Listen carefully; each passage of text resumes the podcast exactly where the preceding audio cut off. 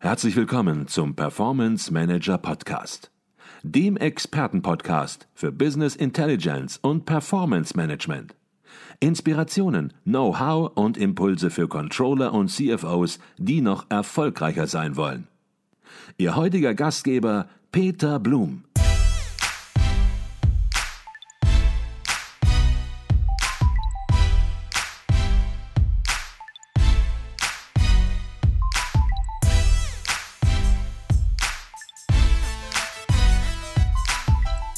Herzlich willkommen im Performance Manager Podcast. Mein Name ist Peter Blum.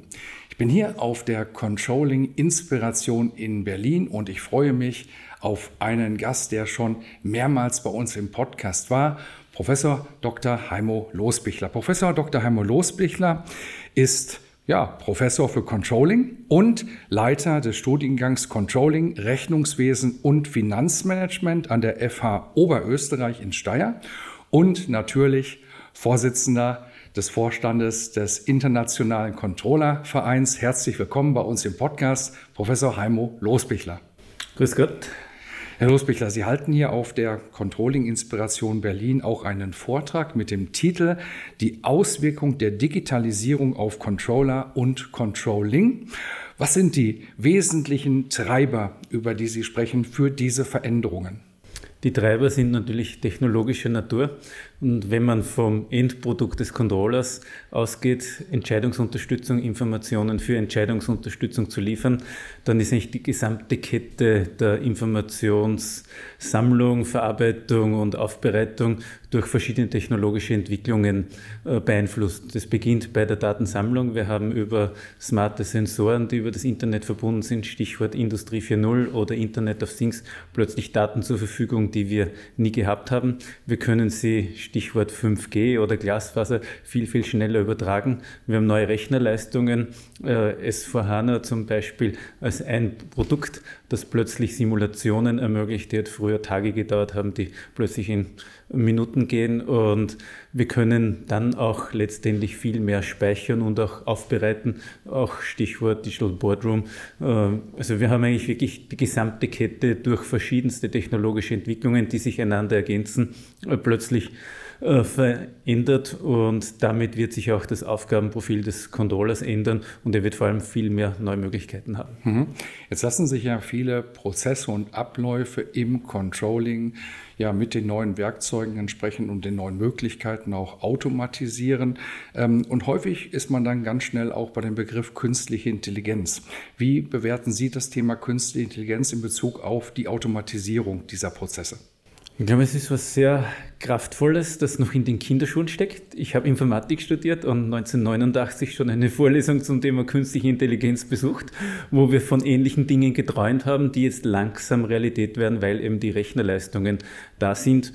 Und wenn man das Aufgabenfeld des Controllers unterteilt in repetitive Tätigkeiten, wir haben doch noch immer viel mit der Verarbeitung der Zahlen zu tun, bis wir endlich zu unseren analytischen Schlüssen kommen, dann hat die künstliche Intelligenz das Potenzial, die Analytik des Controllers zu unterstützen. Äh, wir haben jetzt in vielen Vorträgen schon gehört, äh, einen Umsatzforecast, der maschinell erstellt wird. Und der ist eigentlich nicht dazu da, dass der Controller ersetzt wird, sondern dass man eine maschinelle Unterstützung hat für große Datenmengen, die der Controller wahrscheinlich mit seiner menschlichen Limitation nicht mehr überblicken kann und damit eine Second Opinion hat, äh, auf Basis der er eigentlich die Schlüsse ziehen kann und hoffentlich dann auch noch ein besseres Service für das Management Management liefern kann. Mhm. Kommen wir zurück in die Controlling, in die Controller-Realität. Und da ist es so, dass Business Intelligence Werkzeuge, Business Intelligence Tools ja sehr, sehr häufig im Controlling schon benutzt werden. Und ja, dazu benutzt werden auch das Management mit Informationen entsprechend zu versorgen. Welche Entwicklung sehen Sie bei diesen Werkzeugen in der Zukunft? Was muss passieren? Wohin müssen die sich entwickeln, um den Controller in der Zukunft auch weiterhin wirkungsvoll unterstützen zu können? Ich glaube, in den BI-Tools summiert sich dann die ganze technologische Entwicklung, die ich zuvor gesagt habe, so als das Frontend, wo dann die Resultate sichtbar werden. Und ich glaube, zum einen wird es viel mehr in der Datenintegration liegen. Also bis jetzt äh, schaufeln wir Daten von einem System ins nächste, bis es in einem BI-Tool landet und dann haben wir einen abgeschnittenen Datensatz. Äh, dieses durchgehende Analysieren bis auf den Beleg in Windeseile wird möglich werden über neue BI-Tools. Wir werden ganz andere Darstellungsformen haben. Äh, auch Stichwort nur, wir haben heute Grafiken, ja, das ist ein Thema für BI, aber wir werden die einfach über Videos haben, also wo man wirklich zeitliche Entwicklungen im Video zeigen kann. Wir werden ganz andere Darstellungsmöglichkeiten, vielleicht auch wirklich über äh, ganz andere Formen der Realität haben, wo wir versuchen, im Prinzip neue Formen darzustellen. Also wir reden heute von Big Data Visualisierungen und äh, wir haben wahrscheinlich noch als größtes Goodie in diesen Systemen, damit es der Controller auch leichter hat, mit diesen vielfältigen Möglichkeiten umzugehen, ähm, einfach vorgefertigt die Funktionalitäten. Wenn man heute in Microsoft Power BI schaut, man zieht einfach nur mal Objekte rein, das war früher ein Programmierauftrag mhm. und man hat Wochen gewartet, das ist heute für jeden durchschnittlichen Excel-Anwender eigentlich leicht machbar. Also von dem her, glaube ich, wird es recht umfassend sein, es wird leichter sein, es wird äh, leistungsfähiger sein und die Darstellungen werden wesentlich dynamischer äh, sein. Mhm. Jetzt haben Sie ein bisschen die Entwicklungen beschrieben und haben eben in einem kleinen Nebensatz zuvor schon gesagt, das Aufgabenprofil des Controllers, das wird sich ein bisschen verändern.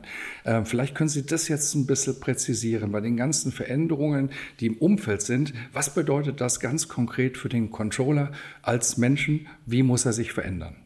Also ich würde ganz gerne unterscheiden, das, was wir so skizziert haben, ist Zukunftsmusik. Und bis wir das einlösen, wird harte Arbeit notwendig sein, viel Projektarbeit an den Systemen. Äh, in der Phase wird es vielleicht sogar eine stärkere IT-Orientierung und mehr am System und vielleicht weniger an der Beratung der Führungskräfte sein. Wenn diese Systeme da sind, dann sollte der Controller damit eigentlich viel Freiraum haben. Und diesen Freiraum gilt es zu nützen, eben bessere Service für das Management äh, zu machen. Und was damit natürlich verbunden ist, ist, dass äh, der klassische Ansatz, ich liefere die Zahlen und bin deswegen unentbehrlich, ununabdingbar, wegfällt, weil das viel automatischer gehen wird und der Controller wird sich auf die Verwendung der Zahlen viel mehr konzentrieren müssen, worauf sich, glaube ich, viele Controller freuen, mhm. wenn es dann soweit ist. Aber das wird andere Fähigkeiten und auch Kompetenzen erfordern. Mhm. Und zum anderen wird der Controller sicher eine stärkere IT-Affinität haben. Er muss dann trotzdem wissen, wie kommen diese Zahlen zustande.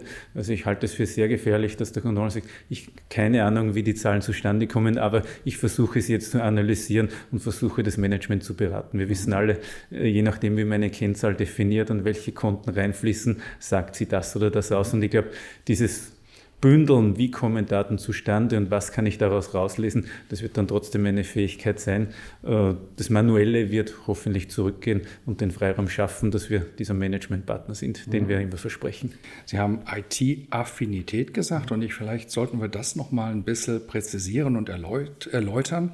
Äh, Sie meinen damit, wenn ich Sie richtig verstehe, nicht, dass der Controller nun ITler wird, dass er programmiert, dass er sich ja mit den künstlichen Intelligenzmechanismen, Algorithmen entsprechend beschäftigen muss, sondern ich verstehe das so, dass Sie sagen, er muss verstehen, wie er Technologie einsetzt und gewisserweise eben die IT auch dazu benutzen oder anleiten, eben für seine Arbeit entsprechende Beiträge zu leisten?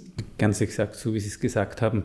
Man sieht jetzt in den ersten empirischen Studien, was wird von Data Scientists erwartet in Stellenausschreibungen, was wird von Controllern erwartet. Das sind zwei sehr diverse Felder und das ist, glaube ich, sehr unrealistisch, dass der Controller neben seiner betriebswirtschaftlichen Kompetenz, neben seiner Geschäftskompetenz, neben seiner sozialen Kompetenz plötzlich auch noch ein Mathematik-Statistik-Guru ist und ein Informatik-Guru. Also von dem her wird es, glaube ich, einfach Rollenteilungen geben und der Controller muss das vis-à-vis -vis den Data Scientist oder die IT verstehen und auch Bedürfnisse artikulieren formulieren können, so dass es auch wirklich umsetzbar ist. Mhm. Jetzt ist es ja so, dass der ECV massiv das Rollenbild des Controllers vielleicht nicht nur geprägt, sondern überhaupt sogar mit begründet hat. Und wenn wir uns nun dieses Rollenbild anschauen, das traditionelle Rollenbild und das Rollenbild in der Zukunft, was vielleicht auch etwas mit Mindset zu tun hat, äh, wo sehen Sie hier in diesen weichen Faktoren Veränderungen? Ich glaube, dass äh, wir heute durchaus eine Diskrepanz haben zwischen dem, was wir als Verein sagen vom Rollenbild und dem, was viele Menschen in der Praxis dann auch erleben, sei es, weil sie eingeschränkt sind, indem sie ihren Job ausüben dürfen oder auch von dem, wie sie sich selbst definieren. Und wenn wir auf das zuvor Gesagte zurückkommen, denke ich, äh, wird im Mindset ganz wichtig sein, dass man sich nicht mit der Erstellung der Zahlen zufrieden gibt und sagt, uh, Deadline geschafft, Monatsbericht pünktlich abgegeben, kein Fehler drinnen, ich habe meinen Job erledigt, sondern dass es wirklich darum geht, jetzt mit den Zahlen aktiv zu arbeiten und für den Erfolg des Unternehmens einen Beitrag zu leisten. Okay. Jetzt habe ich natürlich im Programmheft nachgeschaut heute hier auf der Controlling Inspiration Berlin und unter Ihrem Vortrag stehen ein paar Stichworte und ein Stichwort, ein ja, Satz lautet Controller, the sexiest job der Zukunft? Fragezeichen. Und ich habe mich gefragt, warum setzen Sie dort ein Fragezeichen? Welche Unklarheiten gibt es noch? Ich glaube, es wird äh, zum einen sehr stark an den Kontrollen hängen, wie sie diese Chance nutzen. Also ich sehe Digitalisierung als ganz große Chance für den Kontrollen. Äh, die gilt es aber zu nutzen. Sie könnte auch negativ ausgeben. Das ist das eine äh, oder die eine Art des Fragezeichens. Das andere ist, äh, wir sind als Professoren, glaube ich, sehr gefährdet, dass wir Dinge sehr schnell vorwegnehmen in unseren Publikationen, die in der Praxis sehr, sehr lange dauern. Und das, was wir vorher skizziert haben, ist einfach ein langer Weg und wir werden sehen, wie sich dieser lange Weg entwickelt. Äh, ich glaube aber, dass es einfach diese Chance gibt für Controller, sich den Job jetzt wirklich so zu gestalten. Ich komme endlich zu dem, was mich eigentlich wirklich fasziniert und bekomme meinen Freiraum. Und dann ist es aus meiner Sicht wirklich der sexiest Job. Man erstellt nicht nur coole Analysen, sondern man kann wirklich mit dem Management über die Zukunft des Unternehmens diskutieren und einen Beitrag leisten.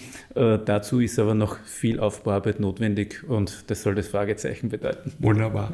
Und eine Möglichkeit, die Chance zu nutzen, bietet natürlich auch der 45. Kongress der Controller in München, der natürlich auch im nächsten Jahr wieder stattfindet am 27. 28. April 2020. Ich sagte es wieder in München wo er, glaube ich, schon immer stattgefunden hat. Ich glaube, da gab es noch keine Veränderung. Oder war das ja, ganz, ganz, früher mal ganz anders? Früher war es anders, aber jetzt wirklich schon sehr, sehr lange also ich, in München als Fixpunkt. Ich kenne ihn seit meiner aktiven Berufszeit und auch Studienzeit kenne ich ihn nur in München. Und ich muss sogar sagen, immer sogar an gleicher Stelle. Das heißt hier ist es auch ja. ganz wichtig, dem ECV Ankerpunkte, wie das mal Sigrid Genslen äh, formuliert hat in einem Podcast, den wir beide auch geführt haben, zu setzen, nämlich nicht alles neu zu haben, sondern auch bestehende Dinge eben wirklich in der Historie und ja, in einer, in einer Tradition entsprechend auch fortzuführen. Was mich natürlich interessiert, gibt es schon einen thematischen Schwerpunkt für den nächsten Kongress der Controller? Ja, also der Kongressprogramm ist diese Woche finalisiert worden mit den letzten Referenten und wir haben in den Themenzentren, die dann die thematischen Schwerpunkte bieten, drei Schwerpunkte. Einer ist künstliche Intelligenz, also passend zu unserem Interview. Der zweite Schwerpunkt ist Future of Work mit verschiedensten Strömungen. Wie wird die Zukunft der Arbeit speziell für Controller aussehen? Und wo wir aber nicht nur auf die Digitalisierung eingehen, sondern mehrere Einflüsse berücksichtigen. Und der dritte Bereich ist Performance Management, wo wir einfach bewusst auch das Umsetzen der Informationen in Entscheidungen und das Verbessern des Unternehmens mehr in Szene setzen wollen und wo wir bewusst auch einen Schwerpunkt für Manager setzen und nicht nur für Controller. Okay, also ich höre schon raus, alles ist gut geplant und wir werden mit dem Performance Manager Podcast ja auch wieder vor Ort in München sein. Ab wann kann man sich anmelden, Herr Losbichler? Anmeldung wird ab dem neuen Jahr möglich sein. Ich glaube, wichtig ist nur, 16.02. ist die Deadline für den Frühbucherrabatt. Also alle, die günstig mit der Vergünstigung des Frühbucherrabatts zum Kongress gehen möchten, äh, sind gut beraten, das vor 16. Februar zu tun. Okay, wunderbar. Wir werden es natürlich mit allen möglichen Links auch wieder in den Show Notes verdrahten. Wir sehen uns dann spätestens im April nächsten Jahres in München. Ich freue mich dann wieder auf spannende Interviews, auf spannende Gespräche und wir beide werden uns natürlich traditionellerweise auch wieder unterhalten. Herzlichen Dank, Herr Professor Losbichler, für dieses Gespräch heute Morgen. Ich bedanke mich auch.